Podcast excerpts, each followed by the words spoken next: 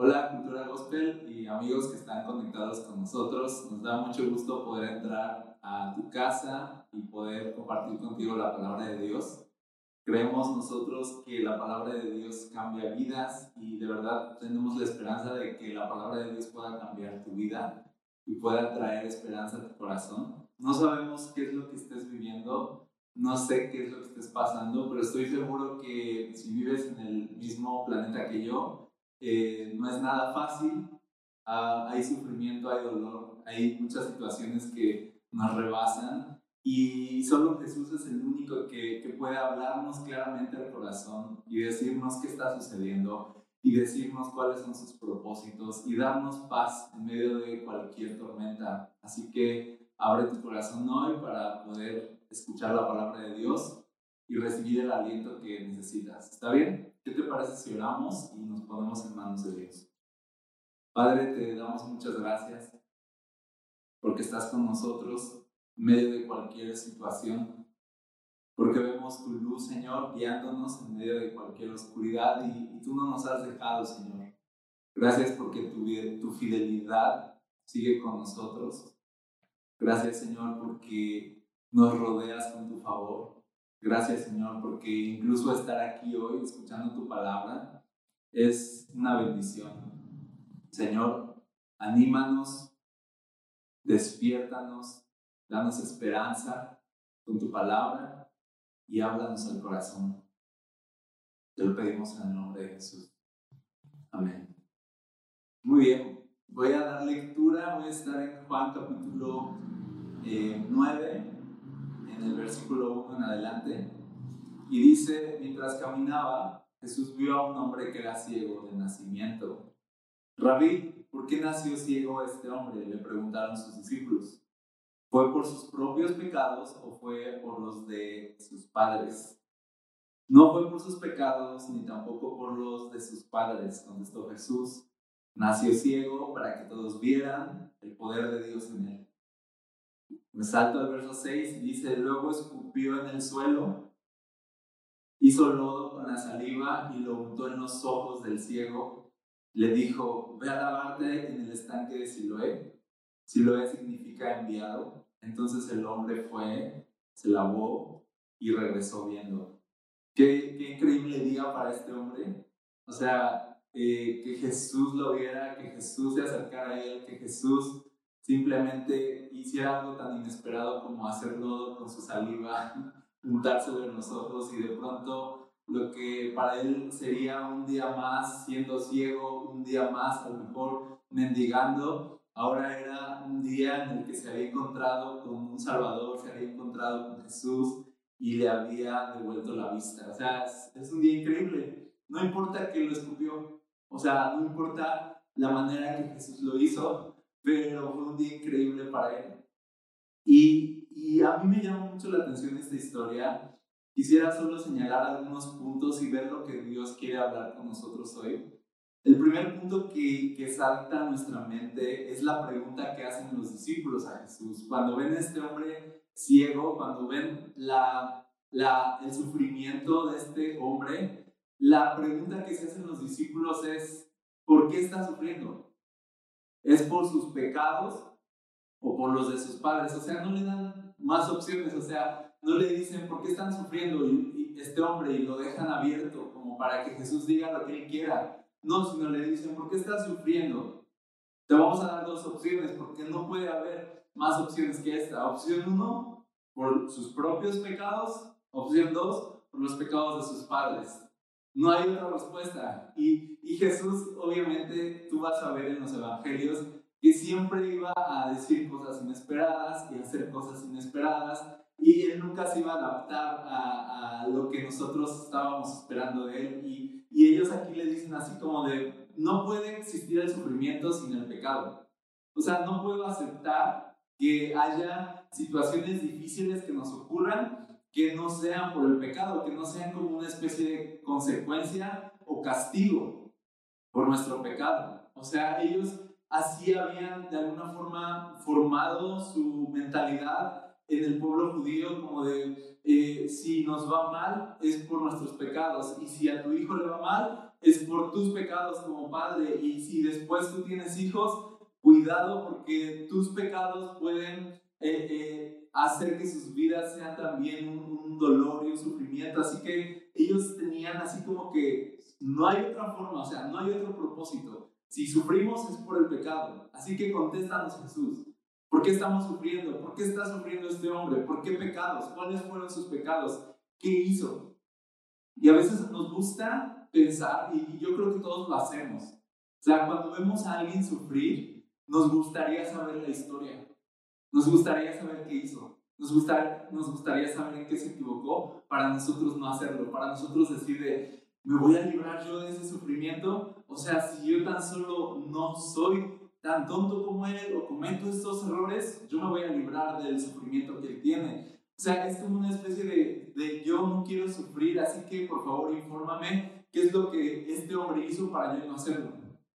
Entonces, de alguna forma, cuando nos enteramos de que alguien está enfermo, de que alguien murió, es así de... Y, y nos gusta pensar que, que, algo hizo, nos gusta pensar que, que se equivocó, nos gusta pensar que falló rotundamente. Nos gusta pensar que siempre se trata de los pecados, que siempre se trata de los errores, que siempre se trata de los fracasos. Nos gusta pensar eso.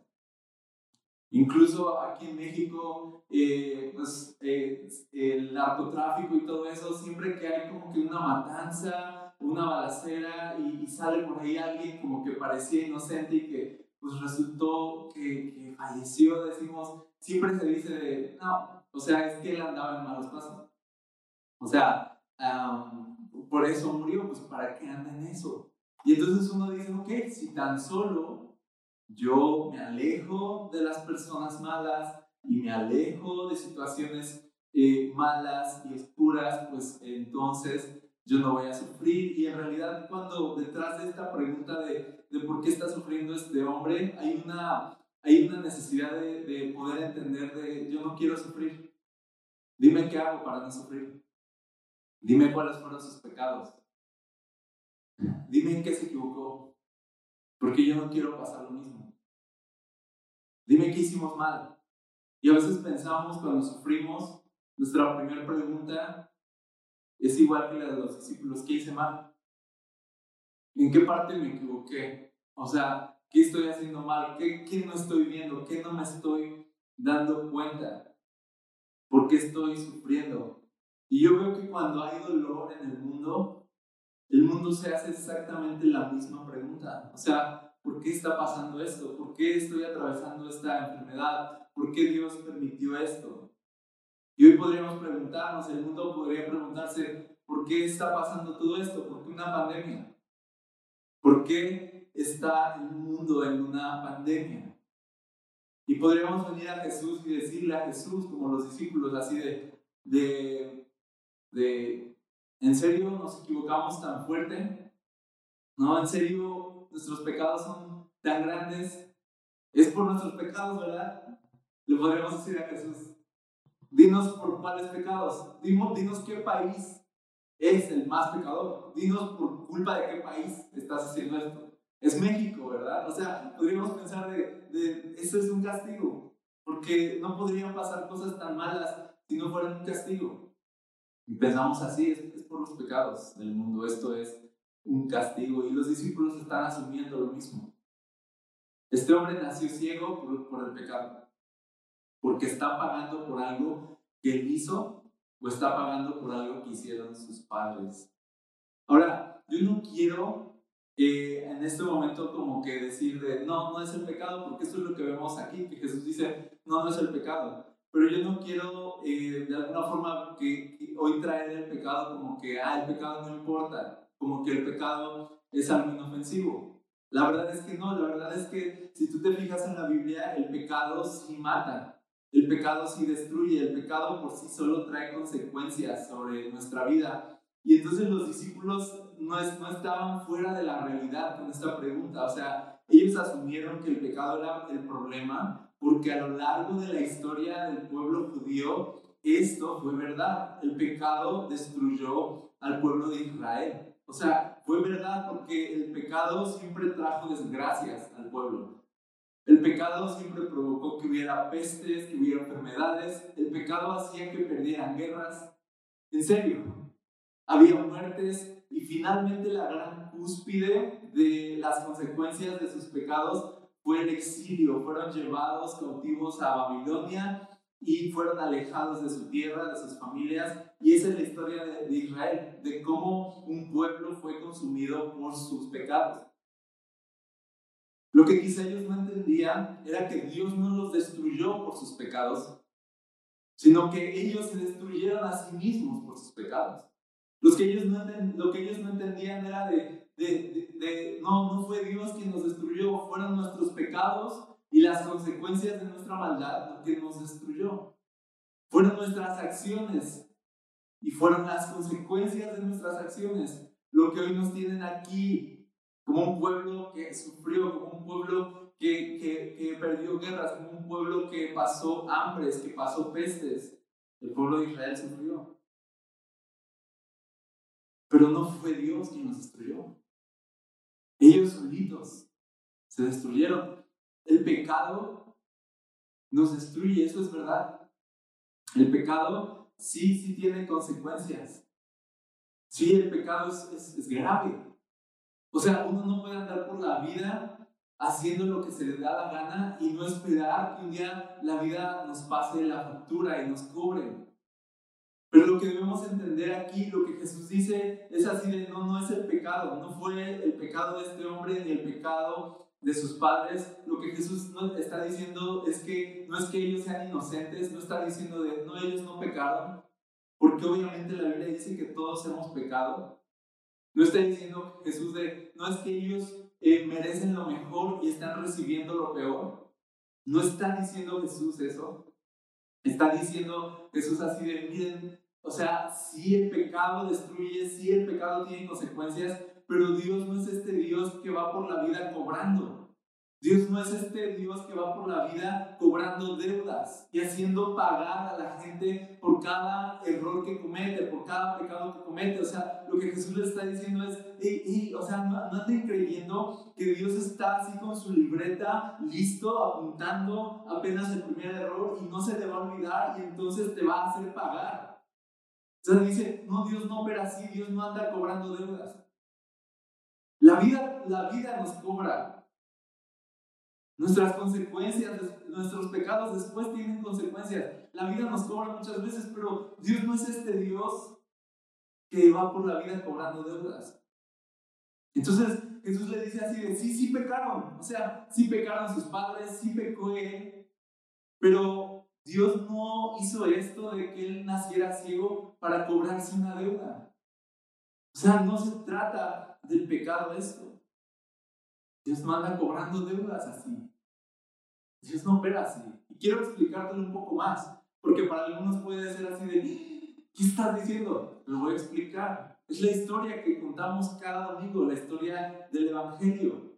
El Evangelio nos dice que, por ejemplo, todas nuestras deudas fueron pagadas por Jesús cuando Él murió en la cruz.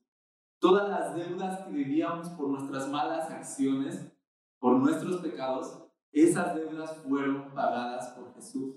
Incluso Jesús, y voy a usar esta palabra deuda y voy a usar esta palabra, recibió el castigo por nuestros pecados. O sea, que Dios castigando por el pecado, si es real, ya castigó a Jesús por el pecado tuyo y el pecado mío. Pero ya nuestros pecados ya recibieron el justo castigo. El justo castigo lo recibió Jesús la cruz, la justicia de Dios y la ira de Dios, de hecho, fulminó a Jesús. Toda la ira de Dios cayó sobre Jesús. Y eso es, ese es el Evangelio, es un mensaje fuerte, porque no dice que Dios eh, simplemente volteó la mirada cuando estábamos pecando y, e hizo como que no pasaba nada. O sea, no, no es ese Dios que pasa por alto las cosas haciéndose así como que del avión. No, al contrario, Dios se fija muy bien en nuestros pecados, sí, pero Él hizo pagar a Jesús por nuestros pecados. Cada gota de la sangre de Jesús era Jesús pagando el justo precio por nuestros pecados. Dios hizo a un inocente pagar por los culpables. Y esto es un escándalo, la verdad, es un escándalo. El Evangelio es un escándalo, es así de, de cómo es posible eso, cómo es posible que un inocente pagara por los culpables, cómo un Dios justo haría algo así, castigar a un inocente, castigar al único ser que ha pisado esta tierra y que jamás pecó, Jesús. Pero lo hizo. De hecho, primero de Pedro 3:18 lo dice así. Dice, porque Cristo murió por los pecados una vez por todas. El justo por los injustos. Me gusta mucho eso. Porque es fuerte. O sea, es, es, una idea súper, súper fuerte. Dice, el justo por los injustos. Es un contraste súper grande. Un justo por todos los injustos. Un inocente por todos los culpables. Dice, Él sufrió la muerte en su cuerpo, pero el Espíritu hizo que volviera a la vida. Y es el Evangelio.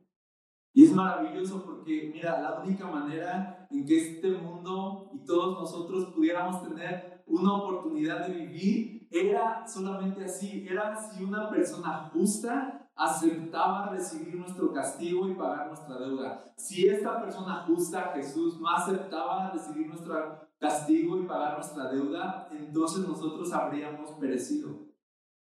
Pero al haber castigado Dios al único justo, el pecador ya no recibiría castigo por sus pecados.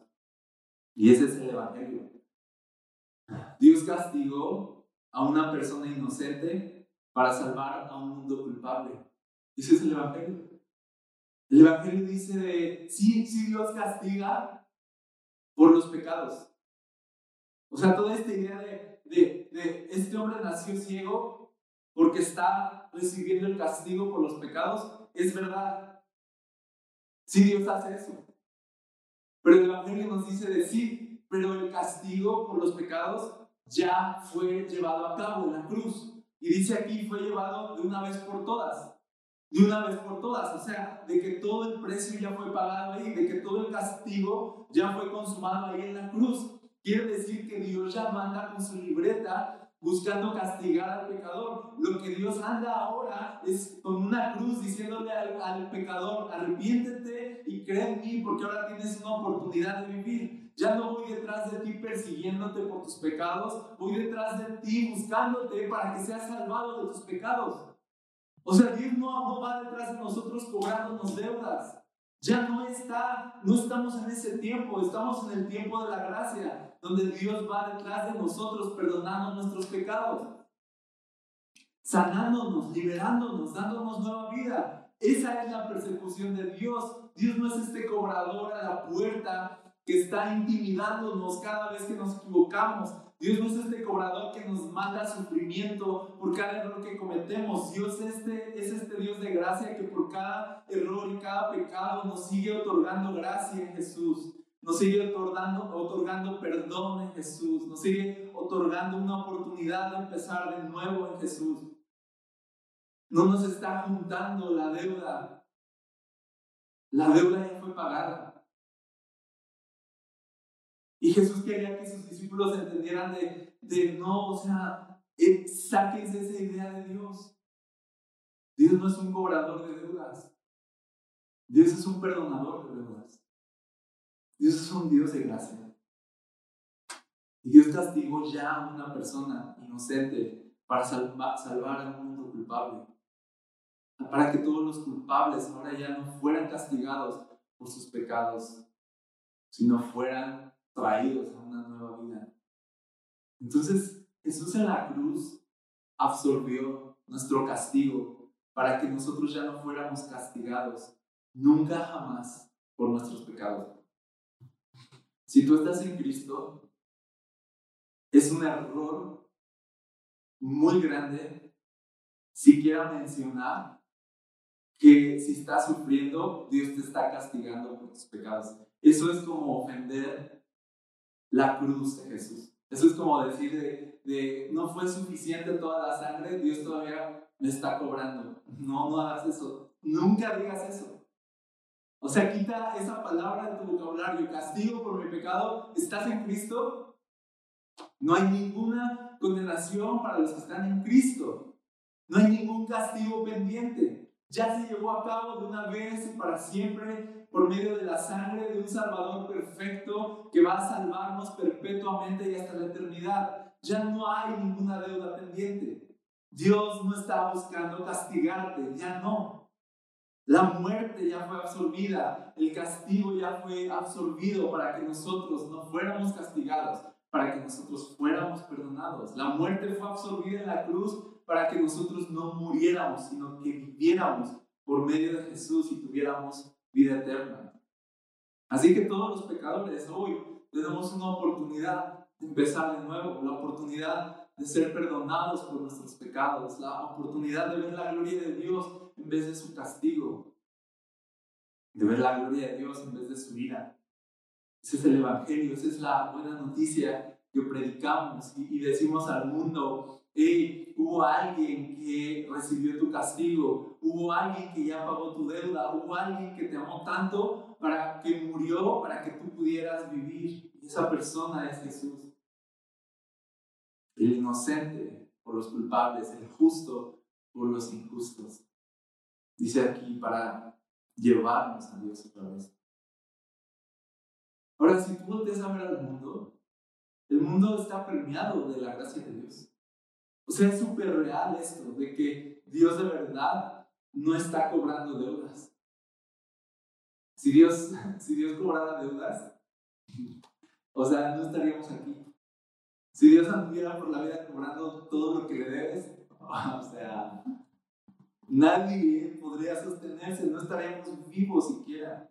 Pero cada día, no importa si eres creyente o no, cada día disfrutamos de la maravilla de tener un Dios lleno de amor y de gracia, que es paciente con nosotros, que no nos da conforme a nuestras rebeliones ni conforme a nuestros pecados, que aumenta su gracia y su misericordia cada día sobre nosotros. ¿No es cierto eso? ¿No es cierto cuando amanecemos cada día en este planeta que tenemos un Dios de gracia, que Dios es súper bueno con nosotros? Es súper cierto. Me gusta mucho esta cita de Lamentaciones, capítulo 3, verso 22. Dice, por la misericordia del Señor no hemos sido consumidos. Nunca su misericordia se ha agotado. O sea, dice que lo que nos mantiene de pie es la misericordia de Dios. No nuestro esfuerzo, no nuestra justicia, no nuestro buen comportamiento, es la misericordia de Dios. Es el hecho de que Dios no se ha cansado de ser un Dios bueno con nosotros. Dios no se ha cansado de amarnos. Si Dios ya se hubiera cansado, si Dios ya hubiera perdido la paciencia, dice aquí, o sea, ya habríamos sido consumidos. Sin misericordia de Dios, habríamos sido consumidos. Eso dice aquí la Biblia. Pero por las misericordias de Dios no hemos sido consumidos. Dice el verso 23, grande es su fidelidad y cada mañana se renueva. Nos encanta ese texto. Yo creo que es de los textos que más no sabemos, ¿no? De, de su misericordia se renueva cada mañana. Pero ¿estás seguro de que ya entendiste qué es lo que está diciendo? O sea, está diciendo que la fidelidad de Dios jamás se agota. Que Dios no te va contando y te va contando tus errores hasta que un día va a explotar contra ti, no. Dice, está lleno Dios de gracia, de misericordia su fidelidad es nueva cada mañana. Es como volver a empezar cada mañana. Cada día está lleno de esperanza porque tenemos un Dios que nos da la oportunidad de empezar de nuevo cada mañana. Grande es la fidelidad de Dios. Así que sí, sí este hombre nació ciego por sus pecados y los de sus padres. Somos pecadores. Sí, eso es verdad, pero también es verdad que tenemos un Dios que quiere mostrar su gloria en nosotros, que quiere salvarnos, que no quiere vernos consumidos. Y eso es lo que Jesús le dice a, sus discípulos. O sea, no se trata del pecado, el pecado no es tan trascendente en la condición y el sufrimiento de este hombre. Lo más trascendente aquí es que la condición y el sufrimiento de este hombre es la oportunidad de que todos vean la gloria de Dios y todos conozcan a Dios. No nació ciego para quedarse ciego, nació ciego para que la gloria de Dios se manifieste en él. Este sufrimiento no es para destrucción, este sufrimiento es para salvación. Así que sí es verdad que somos pecadores, pero no es verdad que Dios quiera castigarnos por nuestros pecados porque Jesús ya fue castigado. Así que sí somos pecadores, pero el pecado, eh, nuestros sufrimientos no son consecuencias de nuestros pecados, del castigo de Dios por nuestros pecados. Pero sí es verdad entonces que Jesús quiere salvarnos de nuestros pecados. No es irrelevante tu pecado. Por eso Jesús fue a la cruz, porque era tan importante, porque eso era lo que te separaba de Dios y te estaba matando. Así que sí somos pecadores, pero sí tenemos un Dios salvador. Las dos ideas juntas están aquí delante de este hombre ciego. Si eres un pecador, pero estás ciego porque Dios quiere salvarte y manifestar su gloria en tu vida. Eso, de eso se trata todo. O sea, decir, la maldad en el mundo es muy real. Sí, hemos pecado, nosotros han pecado nuestros padres, sí, sí estamos viviendo muchas desgracias como consecuencia de nuestra propia maldad. Pero ¿qué dice Jesús aquí? Jesús es por el pecado, nos estás castigando. Y dice, no, no fue por sus pecados. Verso 3, ni tampoco por los de sus padres, contestó Jesús. Nació ciego para que todos vieran el poder de Dios en él. Nació ciego para que todos vieran a Dios en él. Tenemos un Dios misericordioso que permite que suframos para mostrar su grandeza, su poder, su gloria en nosotros a un mundo que no lo conoce. Entonces, ¿cuál es el mensaje que nos quiere dar Dios con una pandemia? Si nosotros le preguntamos a Dios, ¿de qué va todo esto? ¿Por qué? ¿Por qué, ¿Por qué tanto sufrimiento? Explícanos. ¿Cuál, es, cuál, ¿Cuál sería la historia que se está contando? ¿Qué nos diría Jesús si nosotros le preguntáramos por qué una pandemia? ¿Por qué un sufrimiento así? Y cuando yo veo este versículo, yo veo que la historia que se está contando en este momento entonces, con esta situación global, no es la historia de un Dios que nos está castigando, sino la de un Dios que quiere mostrar su gloria y quiere salvar al mundo. Esa es la historia que se está contando hoy. Sí. O sea, Jesús ve a este hombre ciego y, y, es, y él dice así de, no es de, quiero que sea ciego porque quiero señalar lo perverso que es este hombre. Quiero que sea ciego para dar un mensaje a todos. Vean la clase de pecador que es este hombre. Ese no es el mensaje que quiere dar Jesús con un sufrimiento.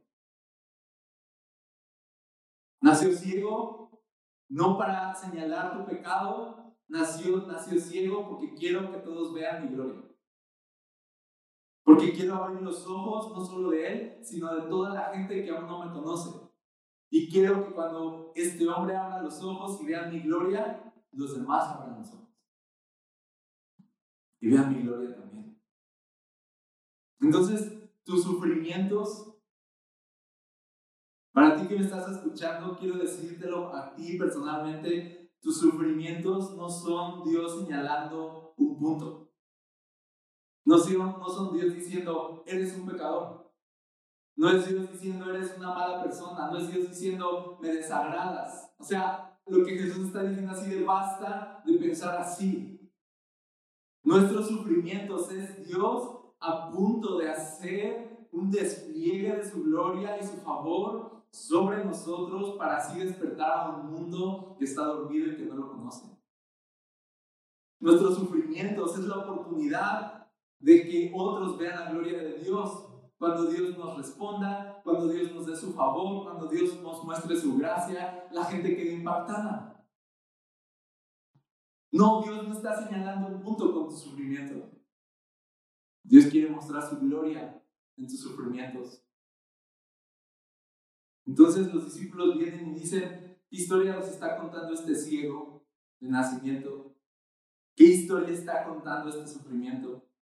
Jesús les dice, no, no es la historia del castigo de Dios por sus, por sus pecados. No es la historia del castigo de Dios por sus pecados. Este hombre no nació ciego porque Dios lo está castigando. Este hombre nació ciego para que la gloria de Dios se manifieste en él. No, no es la historia de un Dios que quiere su mal. Es la historia de un Dios que destinó todas estas cosas trágicas en su vida para mostrar su gloria. Es la historia de un Salvador, es la historia de un Dios de gracia, es la historia de un Dios de amor. No, esta pandemia no es el castigo de Dios. Esta pandemia es para que la gloria de Dios se manifieste en todo el mundo. Esta pandemia es para que el conocimiento de Dios llegue a todos. Esta pandemia es para abrir los ojos de todos los ciegos que no están viendo y no están reconociendo aún a Dios y están perdidos todavía en su pecado. Esta pandemia es para que veamos la gloria de Dios. Esta pandemia es para que el mundo vea la gloria de Dios. Esta pandemia no es para quejarnos de Dios. Esta pandemia es para reconocerlo y ver su gloria manifestada en un tiempo de tanta necesidad. Cada necesidad es, un, es una oportunidad de ver la gloria de Dios. Cada enfermedad es una oportunidad de ver la gloria de Dios. Cada carencia es una oportunidad de ver la gloria de Dios. Dice aquí Jesús, no es para destrucción, es para ver la gloria de Dios. No es para mal, es para bien, para ver la gloria de Dios. Con cada sufrimiento, la historia que se sigue contando en este mundo es la misma. La misma historia de un Dios que desde que pisamos este planeta nos quiere salvar. Tú ves en la Biblia que la historia que se cuenta en la Biblia es la de un Dios que quiere salvar. Es exactamente la misma historia. La historia de salvación se sigue contando aun cuando hay sufrimiento. Historia de gracia y de redención se sigue contando. La historia de un Dios de amor se sigue contando. Todavía Dios quiere salvar. Y si hoy somos ciegos de nacimiento y si hoy este mundo está sumido en tragedias, estas son las oportunidades de ver la gloria de Dios. Dice Jesús, Él nació ciego para que otros vean la gloria de Dios en Él. Nuestros sufrimientos son el escenario que Dios usa para hacer un despliegue de su gloria. Eso es lo que Dios quiere hacer.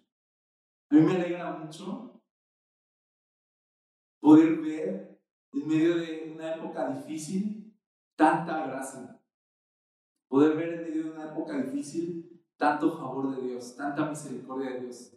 Se realza aún más, se ve aún más hermoso Dios cuando actúa a favor de personas que no merecemos nada y que estamos tan necesitadas y ver sus respuestas, ver cómo responde oraciones, ver cómo suple necesidades, ver cómo no nos ha abandonado, ver cómo por su fidelidad y amor es que no hemos sido consumidos, ver que la historia de salvación se sigue contando, la historia de su amor se sigue contando y sus misericordias se siguen renovando y su amor se sigue manifestando en medio de la necesidad más grande que, hay en este mundo. Dios sigue presente, su gloria se sigue mostrando. Así que, ¿cuál es el mensaje que Dios nos quiere dar cuando hay sufrimiento? El mismo que desde hace más de dos mil años ha estado dando la cruz. La cruz es el mensaje de un Dios que nos dice, los amo, no quiero destruirlos, quiero salvarlos. Y para demostrárselos, Castigué a mi propio hijo para que ustedes pudieran ser salvados. Se sigue contando la misma historia de salvación todavía. Hoy podemos fácilmente, si la gente nos pregunta, ¿qué está haciendo Dios con esto? Nuestra respuesta sigue siendo la misma como iglesia que desde hace más de dos mil años. ¿Qué, ¿Qué está haciendo Dios? Salvando. ¿Qué está haciendo Dios con esto? ¿Nos ha abandonado? No, Dios está más cerca que nunca en los sufrimientos. ¿Qué está haciendo Dios? ¿Por qué, ¿Por qué no me responden? ¿Por qué nací ciego? ¿Por qué la pandemia así de... Para que la gloria de Dios se manifieste. Porque el mensaje no cambia. No es como que Dios nos amó un montón en Jesús y nos dio la cruz y nos dio su sangre para salvarnos, pero ahorita ya le quedamos mal. Ahorita ya sí nos quiere destruir, porque ahora sí ya nos pasamos. O sea, no. La misma historia de salvación que se cuenta en el Evangelio de Jesús es la misma historia que seguimos contando en los peores escenarios. Dios está salvando. En los peores escenarios, ¿qué está haciendo Dios? Dios está salvando. ¿Qué quiere hacer Dios? Mostrar su gloria. ¿Qué quiere hacer Dios? Responder a tu necesidad. En los peores escenarios, la ceguera del nacimiento, en una pandemia mundial, Dios sigue salvando, Dios sigue amando y Dios sigue persiguiendo a un mundo, no para cobrarle sus pecados, sino para perdonar sus pecados. Y la pregunta aquí es, ok, si Dios ha estado contando esta historia por más de dos mil años, la respuesta que se espera del mundo es la misma que desde hace más de dos mil años. Arrepentimiento. Arrepentirnos por nuestros pecados. Reconocer que hemos fallado a Dios. Y en vez de enmendar nuestros pecados o tratar de taparlos, venir y reconocerlos, sabiendo que Él ya pagó por ellos en la cruz y simplemente poner nuestra fe en Jesús y decir yo creo en este inocente que pagó mis culpas y llevó mis fallas y llevó mi pasado en esa cruz. Yo creo que Él fue declarado culpable para que yo fuera declarado inocente. Yo creo que esa sangre hoy opera a mi favor para que por todos mis pecados yo no sea condenado, sino sea salvado y reciba vida eterna. Hoy tú puedes venir a Jesús y recibir este regalo. Hoy tú puedes venir a Jesús, confesar tus pecados y decirle, perdóname, yo recibo este regalo de salvación, yo recibo tu amor y tu vida va a cambiar para siempre. Quiero decirte que todo lo que ha pasado en tu vida no era un castigo por tus pecados, sino que Dios permitió que fueran pasando todas esas cosas en tu vida para llegar a un punto como este, donde despiertas y de pronto Jesús se acerca a tu vida, escupe en la tierra, hace el lodo y lo pone en tus ojos para que puedas ver. De manera inusual, Dios te va a salvar. De maneras inesperadas y en el momento inesperado, Dios te va a salvar Dios permitió que sucedieran todas estas cosas para que un día tú vinieras quebrado, necesitado delante de Él y pidieras su ayuda para que entonces Él puede salvarte. Y Dios te va a salvar. Dios escupe la tierra y nos unta el lodo en los ojos y nos salva. Y Dios puede usar este video de YouTube y, ante la expectación de todo el mundo, así como de, de eh, la iglesia está detenida, el mensaje del evangelio está detenido, pues Dios ya nos está salvando ahorita, o sea, de, Dios puede usar este mensaje para salvar tu vida. Esto es el lodo en tus ojos. Esto es la saliva de Jesús en tus ojos. Así de, de, ¿en serio me vas a salvar con un video que me pasaron en YouTube por WhatsApp? ¿En serio? O sea, me estás escupiendo, o sea, de, de manera inesperada, Jesús quiere salvarte y cambiar tu día, cambiar tu vida. Así que déjalo, deja que entre en tu vida, deja que entre en tu corazón, porque el mensaje sigue siendo el mismo. Dios no quiere destruirte, Dios quiere salvarte, Dios te ama. ¿Quieres recibir este regalo? Me gustaría hablar contigo Señor, hoy con las personas que están escuchando este mensaje y que quizás se preguntan por qué han ocurrido tantas cosas en el mundo, por qué estamos pasando por momentos tan difíciles, por qué el escenario es tan complicado hoy. Hoy entendemos que es para que tu gloria se manifieste en nuestras vidas. Es para traernos a este punto donde estamos delante de ti y tenemos la oportunidad de, reconocer que eres Dios y Salvador, que nos amas, que quieres lo mejor para nosotros. Quizás sin sufrimientos y tragedias no estaríamos hoy aquí, pero estamos aquí. Planeaste todo para manifestar tu gloria. Gracias por ese plan tan hermoso. Así que hoy te entregamos nuestras vidas, nuestros corazones, perdona nuestros pecados y recibimos el regalo de tu salvación y la vida eterna.